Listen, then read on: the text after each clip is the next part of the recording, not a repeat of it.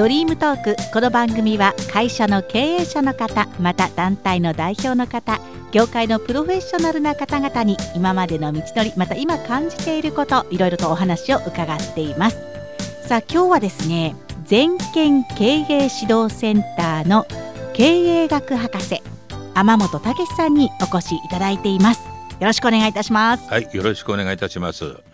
まず天本さんのお仕事こちらのですね全県経営指導センターなんですけれどもこちらではどういった業務をされてらっしゃるんでしょうか？そうですね。あのうちの方はですねやっぱりあの会社の経営改善ですね。悪くなった会社をどう立て直すとかそれから倒産しそうな会社をまたその生き返らすとかですね。やっぱりそういった中でマネジメントを中心にですねやっておりますしあるいはまた社員教育ですとか新入社教育とかね、まあ、そういった教育関係と経営の方の指導しております。経営コンサルタントということにもなるんでしょうかね。そうですね。通常まあ経営コンサルタントというふうに言っております。そして天本さんは今までですね多くのメディアにもご出演いただいていて NHK のテレビだったりラジオだったりまた日本テレビの番組などでもいろいろとこの経営に関してお話をされていらっしゃるそうですね。何かありますと局からあ飛んできてくるとかお呼びがかかって、えー、解説をさせていただくようなお仕事もしております。本当に日本全国あちらこちらでセミナーを開いて経営者の方々にお話をされたりということもされてますので今日もですねそんな天本さんのいろんなセミナーや講義の中でちょっとその一端を皆さんにもね聞いていただくことができるのかなということで楽しみにしたいと思います。よろしくお願いします。はいよろしくお願いいたします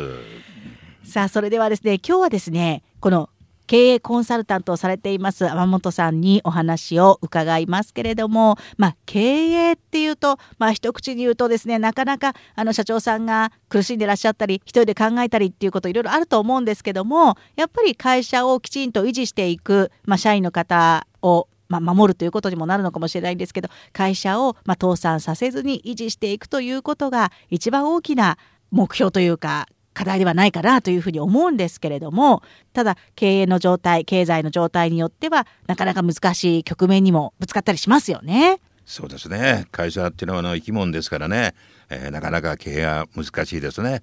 今おっしゃった通りあの経営者っていうのはあの非常に孤独なんですね。なかなかあの相談する人がいないんですね。はいで一人で悩んでるうちにだんだん経営がおかしくなってしまうとかいうケースこういったのはたくさんございますね。でやはりあの今お話があったように経営の中で一番必要なのが人と物と金それから会社の持ってる技術とかいうノウハウですね、えー、こういったものがあの総合的にうまく噛み合ってですね効果が出ていくような経営をしなくちゃいけないということなんですけどもなかなかその辺がバランスよく回ってくれないというのが実態ではないかと思いますね。はい、そのバランスよく回っていかないそれをバランスよく回っていくようにするにはじゃあどうすればいいんでしょうか？うんそうですね。やっぱりあの経営はですね、まあ、各社違うんですね。そして各社とも問題点があるしまたいいところもあります。で私どもはやっぱりまず会社のですね状態を見るに、まあ、決算書会社のあの損益計算書貸借対表書とかですねこういったようなものをですね見ます。これはあのご承知の通りその会社がその1年間で働いた結果が数字として現れてくるのが決算書なんですね。うん、でこれはあの税務署に届けたりですね。それから広報したりですね、まあ、こういったようなものがあのあるんですが。で非常にそういった今お話しいただいているようにあの非常に経営ののピンチの企業にはですね、うん、やはりこの決算書がやっぱりこうすごく悲惨ですね、うん、えー、債務超過になってるとかね、はいそれから自己資本がないとかね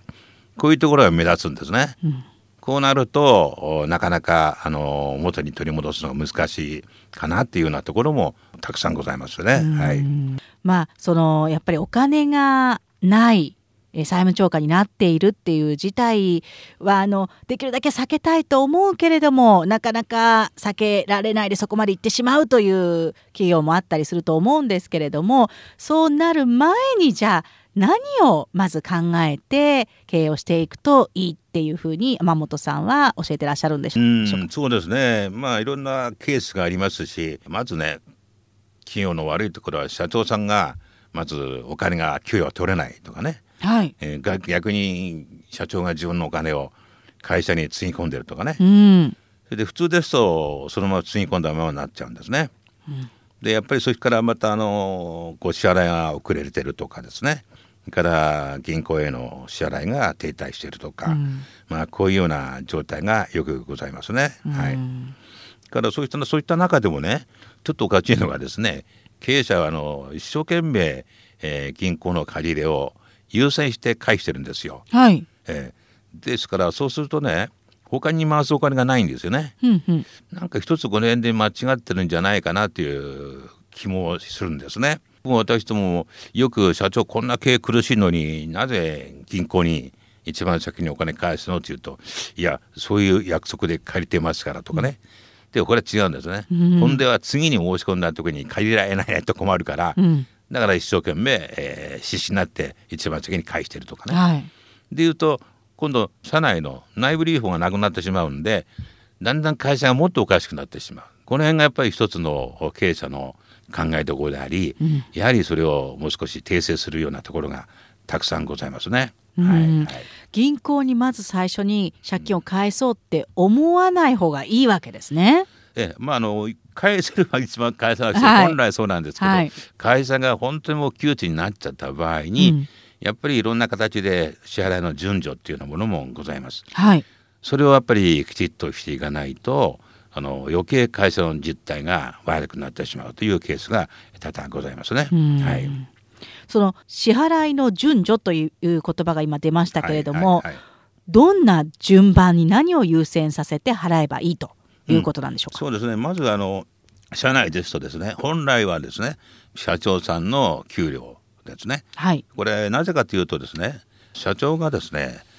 給料を取らないとご飯も食べられないうん。ふらふらふらふらしたとこ状態で健康状態も優れないそういった中で経営っていうのは舵取れないんですよ。うん。ですから本来であればやっぱり社長がちゃんとね、えーお金を取ってそして、えー栄養も取ってそして十分なこう会社の対応ができるねそういう体制、まあ、こういったようなことで考えなきゃいけないんですがね、うんなかなかあの本音はそういう姿がないと思いますけどうん本来はそうなんですね。はい次にですねやっぱり今度はあー従業員の給料とこの仕入れ代金ね。はい。これはやっぱりきちんと知らなければ経営は破綻してしまいますので、え2番目には従業員の給料とか仕入れ代金ですね、うん。えーから業者に対する支払い、うん。こういったものはやっぱりきちっとすべきじゃないでしょうかね。それからあの3番目が高速効果ですね。要するに税金や社会保険料、まあ、こういったようなものはですね少しこうですね遅れてもですねそんなに、えー、わーわー言われるもんでもないしはい。もし本当に困ったら役所なりに出向いていって、うん申し訳ございませんちょっと長期の分割でお願いしますよということもできるわけですね。はい。ですからそういうことも知ってませんとお金のこの支払い方の順序というのはまあ間違ってしまうということですね。でその次にやっぱり今度は銀行に支払うんですがこれまずう元本と金利をですねそのままずっとお支払いしておりますとそういった苦しいわけですからなかなかそれが続かなくなる。うん。でこういう時にはあのリスケってございますね、はいリスケリスケジュールというんですがこれを申し込んで一応利息だけ返すよ元本はちょっと待ってくださいとこういう措置も取れるんですね。はい。ですから苦しいんですから金利だけお払いしますから一つ元本は少し待ってくださいよというふうにしていくと銀行に返済するこのお金が会社の中にとどまるんですね。はい。これをですから先ほど申し上げました社員の給料にしたり業者の支払いにしたりですねそういうふうにして回していってですねまず会社の安定っていうものをそして考えていかなくちゃいけないんですよね。うん。でこれを今先ほども言ってる通り逆の順序でやってるところが多いんですね。はい。まず銀行さんにパンとお金から返しちゃって、うんあとお金はないんですね。うんそうすると従業員にも払えないそれからあの取引の業者にもお金払えない。うん。こうなるともう業者も品物入れてくれないとなるともうそこでもう破産状態になってしまいますね。うんですからその辺をですねきちっと順序よく順序正しくですねやっぱり最初はあまず社長の給料2番目があ従業員とか仕入れのですねお金の支払いそれからあ租税効果とか最後にこの銀行のこう回収をするんですが、うんまあ苦しい時はリスケをお願いするリスケジュールですね。はい。でこのリスケジュールもそんな長くは認めてもらえません。約長くても1年くらいの猶予になるんですね。はい。でその間に本来の利益の出る会社体質に考えを企業体質を変えるとこういうことをですねきちっとしてそしてまたその改善ですねこれからの改善するよっていうものを銀行さん等に持っていくということですね。でこの間にちっとそれができるかできないか。が大きなあ問題だと思いますね。はいはいなるほどね、い、や今お話しいただいた順番支払いの順番を間違っちゃいけないっていうのは確かにお話を聞くとなるほどって思うことがいっぱいありますね。そうですね。まあなるほどと思うんですがなんかやっぱりね企業もちょっとこう停滞してきますとうん。なかなか頭が社長の頭が冴えないんですね。うん。そうするとやっぱり何かというと声の大きなところのうん。お金を先に支払ってしまうとかそうすると実際のこの回すお金がなくてうん逆に企業がもっともっと苦しい状態に陥ってしまうというケースですね。これはもうよくございます。まあ、あのお支払いっていうこともありますけれども先ほどのお話の中でその銀行に返すのをちょっと待ってもらったりっていうことで会社の中に資金を貯めてまたそれを活用するというところもお話出ましたけれどもじゃあその立て直すための会社に資金を貯めたその資金をじゃあどういうふうに使っていくとじゃあ立て直しっていうところまでいくんですかね。うんまあ、すぐに立て直しとなかなか難しいと思いますがな、はい。そのの順番は当然あるんですがですね、はい。まあ、無理してそのお金を払う必要はないどちらかというとそういった中でお金の有効活用っていうようなものもあるわけですね、はい。そういったようなところにですねやっぱり着眼をしていただければいいと思います。例えば現在自分のところに1000万の資金しかない、うん。でも今月の末には1500万払わなくちゃいけないとなるとですね、はい。じゃあその500万はどうしますかってことになるんですね。はい。じゃあまあ小売貸しが買えるが。もう当然そんな状態だと銀行はお金貸してくれませんから、うん。例えば小売貸しが借りちゃったりですね、これも一つまた親戚援者を確実に回ってうんお金を集める、うんこういう方法もございますね。でそういった中でどうでしょうか待ってもらうっていうことも一つの選択肢にあるんですね。うんもう手元にないわけですからね。はいですからお金を集めてきてお払いするっていうのもいいんですけどそうするとまた金利っていうものがどんどん増えていってしまうんですね。そうですね相当一番苦しくなるんですね。うんですから一つはそういった意味できちっとした順序立てをして間違いないような支払い方法を考えるということがベターじゃないかと思うんですね。うんでまず一番最初にやっぱり手形を切ってるところはですねやはり手形はちゃんと支払わなくちゃいけません。うんこれあの100%ないと不当たりになってしまいますので,、でこれ不当たりを2回起こしますとまあ一応倒産の部類に入ってしまいますのでですねまずこれは手形をまず一つ一番先に落とすと。からその次はあの従業員給料ですね。うんでこれもあの今全部お金ないわけですから例えば50万取ってる方にですね、とりあえず25万だけ払いしといて、うんあと25万は月末の入金があった時に下給速やかに話しますよという形ですとまあ半分で済むわけですね。うん。でその会社約束した日付には必ずお払いしてあげないと、これまたいろんな問題が起こります。はい。そういった中でですね2番目はやっぱりこの従業員の給料それから3番目はやっぱりこの材料代ですね。やっぱり業者等の材料代。これもやっぱりですね今100%払いたいんですけどお金がないわけですから。やはりこれも50%ぐらいお払いをして50%は月末な月末までに払うよという約束をした上でですね待ってもらうとかね。そしてこの在庫処分したり売上金の回収ができた時にですね、まあ、これも下給速やかに払ってあげるということですね。大体このくらいはまあ長いお付き合いしていますと、うんまあ待ってくれるう業者が多いんじゃないかと思いますね。うんそれもやっぱり日常のえーきちっとしたお付き合いこういったものがあものを言うんじゃないかと思いますね。うんでやっぱり50%ぐらいは払ってあげないと小さなそのお取引先の業者だと潰れちゃうことがあるんです逆にね。はいですからあのきちっと半分から60%ぐらいでしょうかね4 5 0は月末までちょっと支払いを伸ばしていただくとかねそういうようなことも必要だ必要になってきますね。うんそれから次はあの普通会社をこう維持しております。あの最低必要限度の経費、うん。まあ電気代ですとか水道代とかね、はい。ガスとか。ねこういったぐらいは例えば1か月遅れてもねそんなにこの業務に影響しないんでね、うん。えーそれからまたそんなにギャーガーも言ってきませんので、うん。1か月くらいはこれまた遅れても一体仕方ないかなということですね。それからあと金融機関にですね、えー、例えば先ほど言ったリスケをした上で金利だけですねこれはあの確実に払わないとあの銀行もやっぱりその企業を差別しておりますので、うん、また後ほど申し上げたと思いますが銀行でいう第4分類といってもうこれから絶対お取引しないとかそれからお金は貸さないよというような分類に入ってしまいますのでリスケをした上でも金利だけは定期的にきちっとお支払いをする、まあ、いうようなことですね。うんそれからあとはあの租税効果ですね。えー、これはあの租税税金ちょっと遅れても営業には直接影響しませんので、はい、ね、こういったことはちょっと待ってもらうと。うん。でもあんまりこう待たせますと差し押さえって言ってもございますからね、はい、そういったものも起きますので、うん。うん、ほどほどなところで、ね、うんうん、よく相談をして分割にしてもらうとか、はい、まあ、いうような形でねやっていただければ、それなりにこの持っていくのかなという気がいたします。うん、はいはい。でちょっと先ほど申し上げましたあの銀行のですね区分っていうのがございまして4つに大体銀行はあのその企業を分けております。はい、一番ちゃんといい企業銀行がお金を貸したいなという企業ですね。これが第一分類というんですが、うん、これは元金あるいは利息ともですね約定通りにカチッと返してる会社、うん、こういうところには銀行お金貸してくれるんですよね。そうですね。貸してあげたい。会社ですね。はい、これは第二分類して利息のみ約定通り返済している会社、うん、先ほど申し上げましたリスケはこの第二分類に入るんですね。から三分類というのが利息の一部のみしか返済しない会社ですね。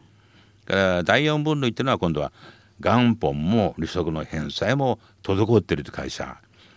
これはちょっと問題になりますね。うん、ですからこういうところにはもうお金は貸してもらえないということになりますので先ほど申し上げましたリスケという条件の中で利息のこの返済だけはきちっとしておくということがですね大事ですね。うん、そういった中で、えー、自分の会社の立て直しをどうするか新しい事業計画をどうその間で作ってしまうということが非常に大事になってまいります。いや本当にお金の使い方払い方ってやっぱり一番重要なところですよね。えもう企業はですねこの日本も資本主義でやっておりますのでやっぱり、えー、お金がね、えー、なんとかの切れ目ということも言われておりますからね、はい、非常に、えー、大事ですね。ですから赤字がずっと続いてても資金が続いておれば倒産しないんです。でこの資金が切れるとですねまあ、基本的にはこれ倒産ということになってしまいますので、うん、やっぱり企業経営で一番大事なのはやっぱり資金ご領土を作っていくかということが大事なことになりますね。はい、なるほどね。まあ最近の経済少し上向いてなんていうお話もあちらこちらから耳にはしますが、でも一方でまだまだね、えー、大変な状況が続いているなんていうところも多いと思うんですけれども、これからとか今、えー、今後考えていかなきゃいけない経営うまくいくその方法というんですか、天本さんがいろんな方にお話しされている内容としてはどういったことがあるんでしょうか？そうですね。あのまあこういった今デフレ代ですのでこういった時にはまあ縮むということね、はい、拡大じゃなくて縮小するような経営ですね、えー、これがやっぱり成功させていくんじゃないかと思いますね。例えばいろんな皆さんの、えー、衣服の中でゴムを使ってますね。はい、はい、えー、そしてゴムをですねこう縮むんですね。縮んだり伸びたりするから、うんうん、あのゴムの役目をして、はい、我々の衣服をこう支えてくれたりしているわけですね。はいですからそういった中でですね会社もやはり縮んだり伸びたりするような経営ですねこれがやっぱり心がけないといけないんじゃないかと思いますね。でも新築時代に経営をそういうふうにしていけばこの破綻ということは起きないんじゃないかと思うんですね。でやっぱり誰でもこうジャンプ伸びる時にはジャンプする時には一応身をこうかがめてこう縮むじゃないですか、はいはい、そうするとポンと力強く跳ねられるんですね。この縮みのバネですね。なるほど、うん、このバネを経営として経営のバネをこう強くするというようなことがですね。これはやっぱり人物金情報ノウハウを見直してですね、うん、そういうジャンプ力をパンとつけてひゃっと飛び上がれる。この経営のバネってのは非常に、えー、大事だと思いますね。だからあの中小零細企業ですとすごくやりやすいんですね、うん、この変換がですね。はい大手になりますともう組織が硬直化しちゃって大きいからすぐにこう小さくなったり大きくなったりしてできない、うん、ですから中小零細企業であったらそういうことは速やかにできるんですね。うんですからこれはあの中小の逆に言えば強みではないかと思いますね。縮むっていうのはすごい発想だなと思いました。うん、まあどうしても人間で、うん。えー発展発展って考えますけどね、はいはい。戻ることも重要なんですうよ。ーん。うん、これはやっぱり非常に重要なことですね。はい。前へ前へと行くのも結構ですが、うん。やはり一応反省してみて一応ストップするのも大事だし一応戻ってみるっていうまた原点に帰ってみる、まあ、こういうようなことがですね経営の中では何回か何回かこう繰り返されて、えーやられないとがいいですね。うんですからこういうデフロの環境の中ではやっぱりこう縮むというような考え方も頭に置いた経営をされるとよろしいかなと思いますですね。はいその具体的に例えば縮む経営っていうものはじゃあどういったものなのか教えていただいていいですか？そうですね。まああの基本的にはですね、この非常にこの現在のこういう厳しい環境の中でですね、やっぱり小回りの利くというかな、縮むって小回りの利いたような経営ですね。はい。で私どもよく言ってるのはこれ私はあのゴム経営と言ってるんですよ。でこれを実際にこう会社の中で取り入れて実際にそれをその通りやっていくとうん。いうことになるとこの会社にね無理っていうものがないんですね。うん。無理がないような経営ができるということでまずなどういうことかと申し上げますと一つはねまあこれは問題もあるんですけど借金をしないとうん。借金なし、うんできればあ自己資産あ自己資本ですね、うん。とこれを借金ないと先ほど申し上げましたリスケもすることないしね、うん。それからあの有給資産の売却ですねこういったこともしていけるしそれからあと手形がない手形を使ってないとこれは手形倒産になってしまうわけですね。うん。と手形っていうのはやっぱり使い方で先ほど縮むと申しているんですがこのデフレ時代についてはあまり手形はつかない方がいいですね。インフレの時にはこの手形はですね現金がなくても約2.5倍の経済効果があるんですね。うんですから手形は皆さん使いたくなるんですが、はい。まあこういう環境ですとむやみに手形はない方がいいとうん。ですね。それからあとはあの皆さんいろんな形で自分を誇張するために店舗を大きくしたりしますね。はい。でも無理ここで無理がありますとですねなかなかこの固定資産のこの経費がすごい高くなってしまうんですね。うんだからこういったものを店舗もないとかね今はいろんな形で、えー電話ですとかそれから通信販売ですとか、うんいろんなことがありまして店舗がなくてもできる経営の時代になってるんですね。ですからそういったようなところであんまりその店舗にお金はかけないですね。それからあとはあの在庫出しですね。これはあの在庫がありますとそれだけ資金を寝かせますのでこれ運転資金の固定化になってしまいます。それからあとは本社ビルのですね普通みんなあの会社を持つのが資産として持つ分にはいいんですけど経営上ですねこの一つの会社を持っちゃいますとその範囲内で会社のこのスケールが決まっちゃうんですね。ですから大きくなる時には大きな会社の日でもいいし小さくなった時には店舗を小さくするとかね、うんうん。本体そのものも小さくするとかこういったようなのがこの変動経営の中で大事ですね。うん。ですからこういったようなものにお気をつけていただいてこの私が言ってる五分ですね。そして経営の固定した経営から変動経営というようなことに移行すると。いうことが非常に大事ではないかなと思っております。もっと他に言いますと社員なしとかね、はい。えー社用車なしとかねそれから固定電話なしとかね、うんうん。まあ、こういったような形でもですね現在は自由にこの経営ができますのでそういう方法もですねこういうう環境の中では必要ではないかなと思います。うん。はい、まあ、固定電話なし。最近は本当にあの固定電話のない環境っていうのも増えてきましたよね。そうですね。もうほとんどいらないんですよね。えーもうあれはあのなんて言うんでしょうかねお飾りみたいなものになってしまいましてうん。ね今みんな携帯を持ってますからうん。その方が早いわけですから。うん。から iPhone も持ってますしね、はい。まあ、そういう環境の中で経営をされるとうん。いう方がこう非常に経費がかからなくて利益が出るそういうような経営の発想。これも一人に重要じゃないかなと思いますね。はい。い。今ね縮む経営ということでまずはまあ自己資本の中でというようなお話もありましたけれどもそうは言ってもやっぱりその縮んだところで次にジャンプっていくためにはやっぱり資本が必要だということで銀行さんにっていうこともやっぱり必要になってくるのかなというふうに思うんですが、うんうんじゃあ,、そうあの銀行とうまくじゃあ付き合っていくにはどうしたらいいのかなっていうところについてはいかがですか？そうですねあのやっぱり銀行さんはにですねやっぱりあの仲良く日常ね自分の会社の状況お話をしたり、えー、自分の会社のいいところを見てもらったり、まあ、そういう努力はずっと続けなくちゃいけないと思うんですね。うん企業のですね非常に危機状態の会社をよく見ていますとね、えー、そういったところまずそのキャッシュフローであの自分の利益でこうお金が回してる中の範囲がどのくらいあるかキャッシュフロー形態キャッシュフローがどのくらいあるかということをまず掴んでおかないとちょっとうまくないなっていうことができますね。うん、でキャッシュフローを掴んだ上で資金の流出これをなるべく少しずつ抑えていくということですね。まあ、こういったようなことも必要じゃないかと思うんですね。ですからそういった中でこれそのまま野放しておきますとあの借り入れがどんどん増えたりしまして金利がどんどんどんどん増えていくということですね。まあ、そうなると徐々にあの会社がですね、えー、担保もなくなってしまうし危機状態に侵されていくということは、まあ、目に見えてますね。でまずそういった時に一番下くといけないのは銀行の返済のこの減額控除先ほど申し上げましたあのリスケですね、うん、まあ、これをして、えー、内部留保ができるような状態にするとかですね。からまあ銀行融資が出ないのはですね大体業績が悪いから銀行そのものはもう十分生じしてるんですね、うん、ですからあのちょっとやそっとらでお金が出ませんですね、うん、ですからそうした中でやっぱり企業としてはあんなあの悠長なことを言ってられませんのでですね。このリスク系に対する誤解をあの取ってなんとかあそのリスクを頼み込むということですね。それからリスクというとみんなちょっと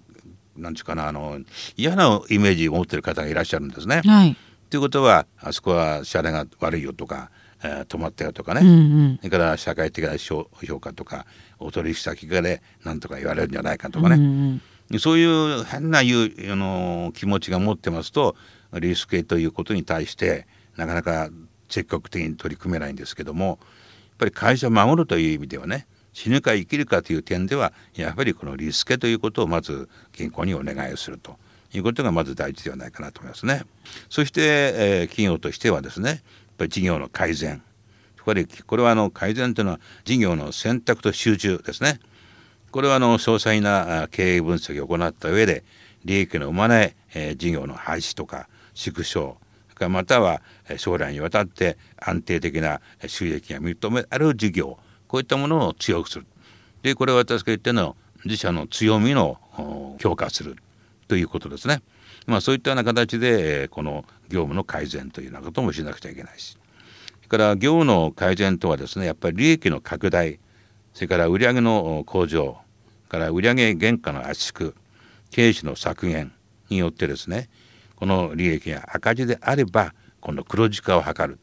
で黒字であればまた黒字の幅を大きくしていくという、まあ、こういったようなことをですね業務改善の中で取り入れて事業計画を作ると。いうことが非常に重要なことになってまいります。うん、いろいろなことをまあ考えてリスケジュールリスケもお願いしたりとかとか業務改善考えに考えて銀行さんとやり取りをやっぱり重ねるということが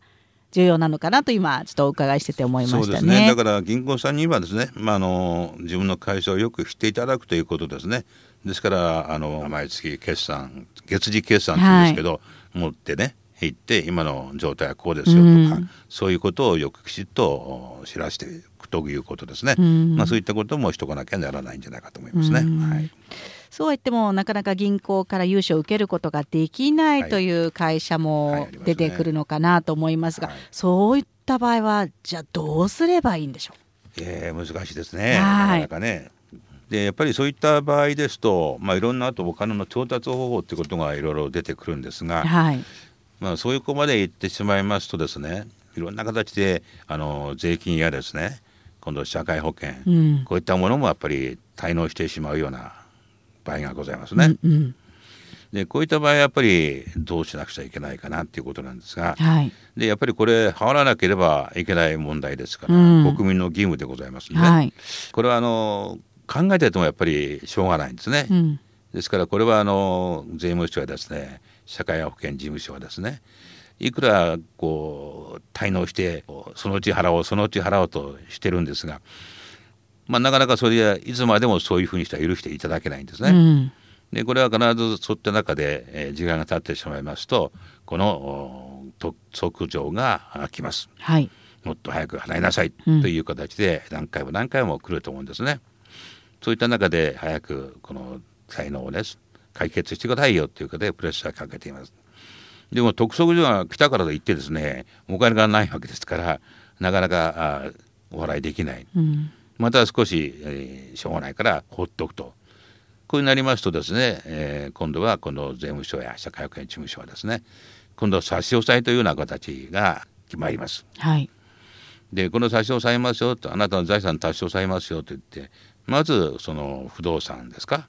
があのその対象になりますね。うん、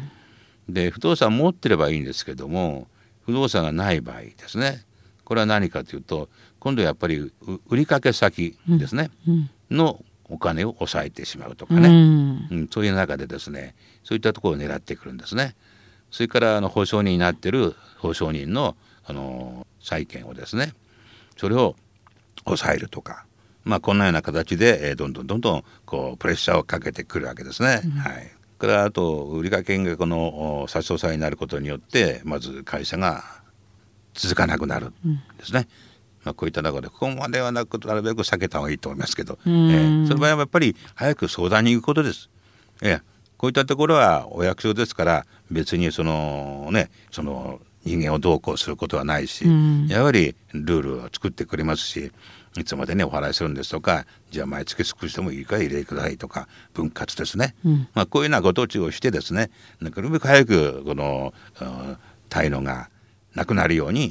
企業努力をすると。いうことが非常に大事なことですね。うん。まあ、銀行からはお金を貸してもらえない。でこういった税金とか社会保険料は払わなきゃいけないっていうことになるととにかくなんとかお金の手立てをと思っていわゆる高額の利息を払わなきゃいけないところからお金を借りてなんとかして払わなきゃって思う経営者の方もいると思うんですけども。多いですね、はい、基本的にあの銀行からその借り入れができない融資受けられないとなるとですね、うんやはりそういったところでですねやっぱり小売からお金を借りてそしてまあお支払いをしているようなケースもよくございます。でこれはですねやっぱり銀行さんのはまあ金利は23%なんですが小売の証拠ローンとかですねなりますとやっぱり10%以上のその金利を取り取られますので、うん、非常にあの企業としては苦しくなりますね。うん、ですからそういったことをしないようにしていかなくちゃいけないんですがやはりどうしてもってことになりますと消費者金融からお金を借りてで社長個人で借りて会社につぎ込むとかね、まあこういったケースはあのよくある例でございますね。はい、そうするとなかなかあの10%以上の金利ですとなかなかあの企業の収益から利息を払うってことが難しくなってきて、うんでまたあ借り入れをしてしまうとかね。でそうなるとどんどんどんどん雪だるま式にですねその限りが増えていってしまってまあ倒産に陥ってしまう。というようなことになりますね。ですから非常にそういった中で経営が窮地にいったところの経営者はやはりそういう今申し上げました商工ローンとか消費者権益とかあるいは銀行さんのカードリンローンとかねクレジットカードキャッシュですね、はい、キャッシング、まあ、こういったことをお金を借りてですね。そして企業につぎ込むというケースがございますね。うん、でやはりここまでするっていうことはもう私が言ってる究極を過ぎてるんじゃないかと思うんですね。うん、この前になぜもう少し手を打たなかったかっていうことと、うん、ここまでに行ってしまったらばもう会社は辞めた方がいいよというようなですね、はい、ことも考えられます。立て直すのが大変だということですよね。ねえー、もうあと自分の身をどうするかというところまで行ってしまうんじゃないかと思うんですね。うん、はい、そういうことが心配されます。ということはそういうところからは借りないでなんとかできる手立てをっていう早めに考えようという。そうですね。まああのそれだけはやはり要注意ですね。彼らあのお金貸しのプロなんです。うんですから通常でいう中小のですね、えー、経営者にがタッチできるようなノウハウはないんですね、うん、だからプロですから非常にすごいノウハウを持ってます。まあ前ちょっと問題になりましたけどあの目の玉を打って金返せとかっていうようなねこういう問題も起きたことがございますね。ですから非常にそういったプロですからでそして会社の経営者を詰めていってその資産を分取ると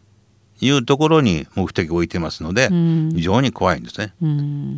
帰国資産って言いますから銀行さんはまあそこまでしませんのでやはりあのゆっくりやっぱりお話をすれば分かってもらえますので、うん、まあ、その辺の差があるのでなるべくなるべくても絶対にこういうところに手を出すなということを言いたいですね。うん、えー、出すんだったらもう会社閉めた方がいいんじゃないのいうくらいなところまでございますね。はい、なるほどね。いやそこをでもきちんとあの抑えてるここまではいいけどここから先はダメだっていうのをやっぱり経営者の方が強い意志を持って考えていただけるといいのかなと思いますね。そうですね。やっぱりですからそういった中であの通常ですねちょっと経営の危険状態っていうのがよくあるんですね。はい、それを見落としてしまうとそれを過ぎてしまいますので今現在お話したような状態に陥ることが多いんですね。うん。例えばですねしてはいけないことなんですがこう注意事項として聞いていただきたいんですが、はい、まずそういった消費者金融からですね、うん、借り入れをしているってことを、うん、まあ、銀行に隠しているようなことね、うんうん、それから前の前期の決算に比べてですよ借入金がですね増加しているのに現金預金がないという状態、はい、そしてこれはもう決算書を見ればすぐ分かるんですけども、こういったような状態が出ないかどうか、それからあの、まあ、第三者保証人を立ててもね、えー、こういった融資を受けようという考えているのかどうか、ね、うん、だか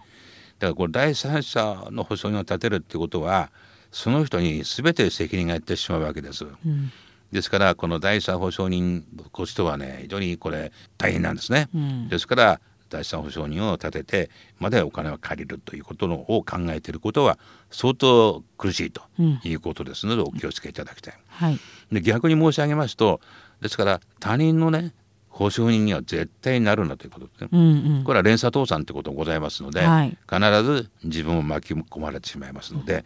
まあ、そういった中でこの保証人の問題ですね。うん、企業の人は特にあの食ローンなどはこういった保証人をしっかりした人を立てればあと取りパブりがないんです、うん、もう本人はまあ経営がうまくいってないんだからここから取れない、うん、はい、で誰から取るかったら保証人から、もう心狙ってるわけですから。ですからあのいい保証人をつけなさいと、こう言ってきます。それに乗ってしまってお金を借りるというとやっぱり金利がかさんでいってなかなか自分の思うようにいかなくなってくるということがございますね。うん。それからあとまあ日頃先ほどもちょっと申し上げておりましたけども従業員へのね給料が支払いが遅れるとかね、うん、から仕入れ先とか外注先、まあ、こういったところで支払いが少し遅れるとか待ってもらうとか状態。これはもう初期ですよね。うん、こういう状態が発生してくるとこの辺のところで手直しをしておきませんとだんだん深まってしまいますので、うん、このと変なあどっかだうちはおかしいななぜお金が今回ってこないんだということをよく考えないといけないと思います。うんそれからあの名目上ね会社から給料もらってるんですが実際は社長給料取ってないとかね、うん、まあこういう場合が多いですね。それから赤字中をやらざるを得ないほど財政が悪化している。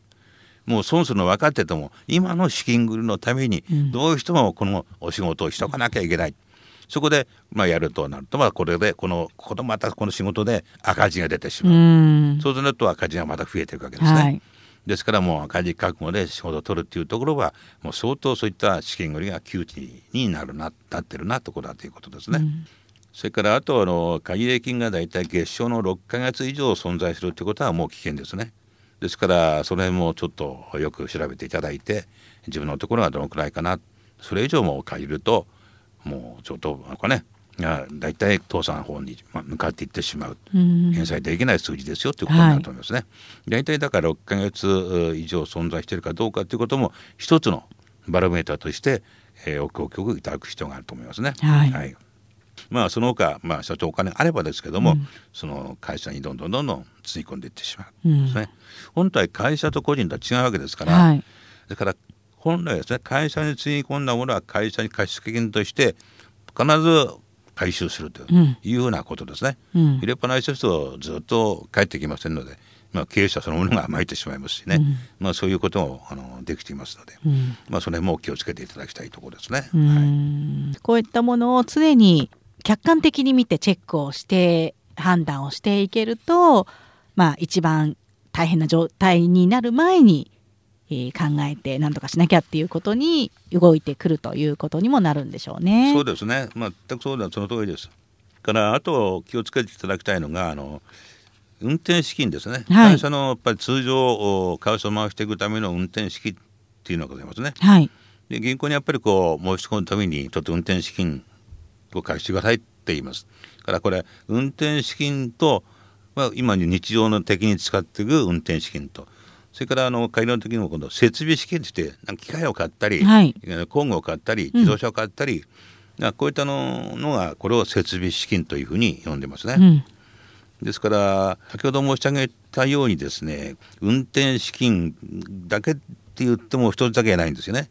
で運転資金の中でも貸したいところと貸したくないところ絶対貸しあのもう貸し融資しないいうようなところでですね銀行さんもこれ青黄色赤というような形でねこれ色分けしてるんですね。はい。でやっぱり一番必要なのがですね通常一番貸しやすい貸してあげたいというところこれは通常の運転資金という中でこれは何かというとこの売上を現状維持する場合に恒常的に必要なあの仕入れ資金とかね経費の支払い資金で申し込んでくる場合については銀行さんも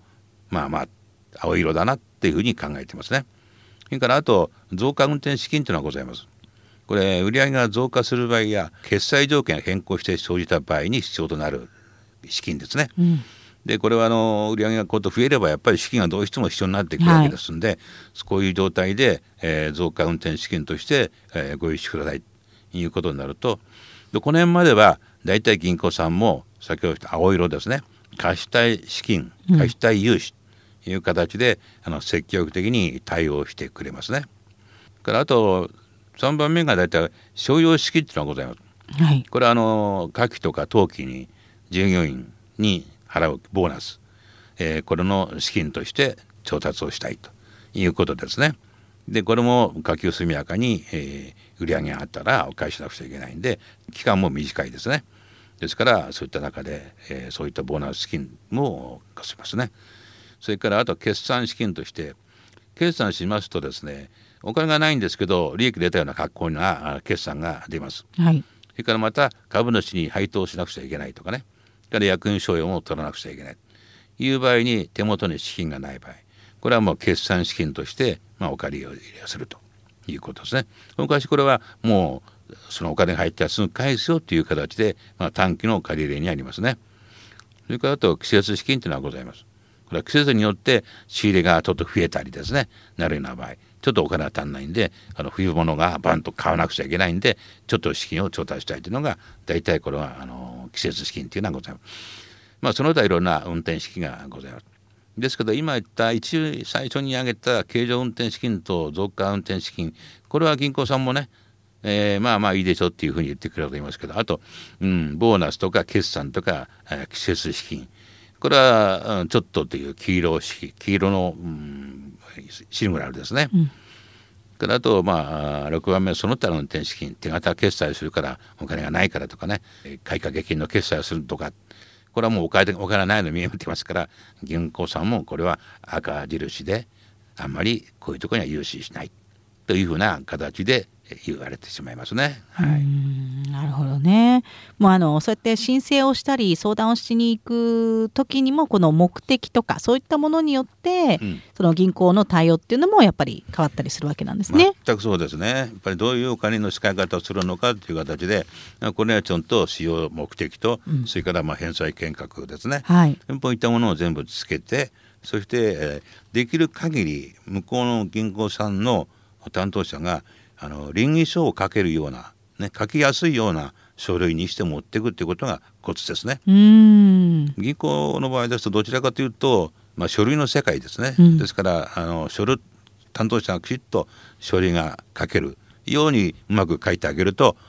まあ、ちょっと有利に展開できると。いうようなこともございますね。ううんんその辺もちょっとご留意いただきたいなと思いますね。はい、そうなんですね。で、そしてあの先ほどちょっと縮むという言葉が私すごい残ってるんですけども、そのじゃあ縮むのに借り入れはいらない。えーでも次に向かってその伸びるためのじゃあ借り入れをしたいそういうタイミングとかっていうのはどういう感じで判断するといいんでしょうか？そうですね。やっぱりそれはあの、まあ、いろいろな会社の状況とか伸びるっていう時ですか？それから、まあ、季節の変動だとかそれから景気の変わり目だとかそれからあの今今でやってます、まあ、政府がやっていますね。経済成長の中のその分野に自分が入ったとかね、はい、そうするとどうしてもお金が先に出てきますんで、うんうん、そういう時はお金が必要になってきますね。うん、それでそれで仕事でそれでうまく仕事を回していくということ、うん、その時に資金がないとそれその業界に飛び込んでいけませんので、うん、いやそういった中で縮んでパン伸びる時にやる。分かりやすく言えばこの社員教育もそうですね。伸びるこれから経営が変わっていくなった時にその以前に社員っていうものをちょっと教育しておくと、うん、とバンといった時に社員も力を出しやすいんですね。うそういうふうな形でこう社内でですね縮む時にそういうことをきちっとしとく準備をしとくですね。そして良くなったらバンと飛び出せる。まあこれもやっぱり決断が言いますけど、うん、経営の一つの判断する基準の一つになるんじゃないかなと思いますね。はい、なるほどね。なんで常にその社会の動きというものにも敏感にならないといけないということもありますよね。その通りですね。まあ、まあこういった現在スピード時代ですからその波に乗り遅れないように、うん、やっぱりいろんな情報を集めてそれを自分の課金要員どうマッチさせるかということを考えながらやはりこれを形容していきませんとね、うん、時代遅くなってしまいますし、うん、ね、一生懸命やってるやってるって言ってるんですけど、やっぱりそれは絡ましちゃってるんですよね。本当に経営の結果に出るまで皆さん本当に努力したのかっていうことを言いたいですね。えー、それをすればそれなりのものが出てくるんじゃないかと思いますね。はい、なるほどね。えー、本当にどのね会社であっても、まあ、倒産したり破産したりということなく、えー、成功していってほしいなと思ったりもしますけれどもこの倒産ってよく聞く言葉なんですが、うん、一方であの破産という言葉も出てきたりするんですけどこれは会社としてはあのどういう状態になっていくんですか？はいあのー、まあ、倒産っていうのはね先ほどちょっと言いましたけど6か月間にですね2回の不当たりですね、はい、手形の不当たりを2回を出してしまうと銀行はこれ銀行停止しちゃうんですよ。はい、と銀行停止っていうのは倒産ではないんですけど、うん、銀行にもうお金がお宅は貸しませんって言われてしまう。あと自己資本として自分のお金があるんですけども、はい、これはそんなにね、えー、あるわけじゃないんで。それを使い切ってしまったらおしまいですから。ですからまあ一応この銀行のですね取引停止となった場合がこれでこの一応倒産というふうに言ってますね。うん、はい、はい、だから先ほど言ってる通り手形を使ってなければ手形倒産ないんです。うんうんうん、ですからあまりこのにこだわらないで、うん、やはり現金ですね。企業にも規模にもよりますけどはい、えー、そういうような形でやっていく必要がありますね。うんうんうん、はい、この破産っていうのはねちょっとこれまた難しいんですけどこれ破産してしまいますともうちょっとあの一人の人間として扱ってないブラックリストに乗るような格好になるんですが、うん、これはもう裁判所にですねもう全ての身柄を預けることになってしまいます。で裁判所に、えこの破産のですね申請をして自分の持ってる財産資産全部ですねこれを土地とか資産とか建物あるいはまた売掛債権などがあればこれ全部換金していただいてそして換金したお金をこの債権者に平等にですね、うん、3パーなら3パーずつですねをこれを取っていただくとこれはもうあの関西人の弁護士さんがそういうふうにやっていただきますね。そうすると基本的に破産いたしますともう全てのね預貯金から当然破産関西人の手に渡ってしまいます。で手元に残るので20万円以上のですね大体車も保険金の解約返礼金。からここは問題なんですね。子どものために積み立てておいた学習の保険とかね、はい、それからちょっとした預金とかね。これは子どものだから俺には俺が子供だからダメだよって言っても、うん、これはあなたがやったんでしょ？とあなたの資産から積み立てたんでしょ、うん、ですからこれもダメですよっていうような形になってしまいますね、うん、非常にその辺は厳しいですから、もう破産だけは避けた方がいいと。なるほど、ね、いうことになろうかなと思いますね。はい、今まで天本さんがいろんな経営者の方とお話しされてきてやはりあのここがその経営者のポイントなんじゃないかな肝なんじゃないかなっていうところはじゃあ最後ちょっとですねその辺をあのお伺いしていきたいと思うんですけれどもいかがですか？そうですね。やっぱり、うんまあ、ケースに強くなるというんでしょうかね。特に資金繰りですね。資金繰りをうまく経営の場合はやりませんとどうしても破産とか倒産とか可能性ありますんでね、ん。えー、あとやっぱり人はもう入れたり立ったりそれから事業も、うん、伸びたり縮んだりしますんでやっぱり経営者としてはあのお金にやっぱり強くなる。それからやっぱりこういう場合はこうだとかねこういうケースはこうなるということをそのやっぱり知識として持って経営をしていかないと生半実家ではっぱり今言った破産とか倒産とかいうような受け身をってしまいますので、やっぱり、えー、人物金情報ノウハウの中でお金をねあのきちっと管理するいうことが大事です。はい。なるほどね。やっぱりそこなんですね。そうですね。えー、やっぱりお金がないと何もならない、できませんけどね。えー、でそれはやっぱりできたらあの自己資本で回せるようなことが一番ベターだね。えー、多年資本ですとどうしても金利がつついたり、また返済しなくちゃいけないんでね、まあ、そういった中で会社としてなるべく自己資本の強い企業ですか、うん、多い企業ですね。なかなか日本の企業ではありません、うん、はい、ですからそういう企業を目指して経営をしていくということですね。ですから決算書の中で私だけじゃないですか。自己資本正常率の各会社で見てるんですね。はい、今年は3%しかなかった。と来年私が来て診断した時には5%になってた。はい。のと経営者褒めてあげるんですね。うん。先生が言ったから俺一生懸命自己資本増やしたんだよって,、って言うんですね。で本来は30%ぐらい欲しいんです。うん、30%自己資本で70%は借り入れでいいんですね。うん、と銀行は黙ってで金返してくれます。これはまあいい会社だな、うん、でも日本のその企業はそんなございませんですね、うん、せいぜいあっても10%でそれからあ小さなこと20%とか3%ですね。あるいは債務超過のところもございますね。ですからやっぱりそういった中でそうならないようにあの資金繰りにですね資金管理をするとか資金のね、えー、資金繰りをきちっとやっていくとかで日頃のそういうところが非常に重要ですね、はい、じゃあちょっとね経営について改めて今日聞いていただいた内容であじゃあこういう時はどうなんだろううちの会社はどうなんだろうって思ったらぜひですね全県経営指導センター天本さんのところに相談に行かせていただくといろんなご指導もしていただけるということですよね。はい、ね。まあ、はい早めにね。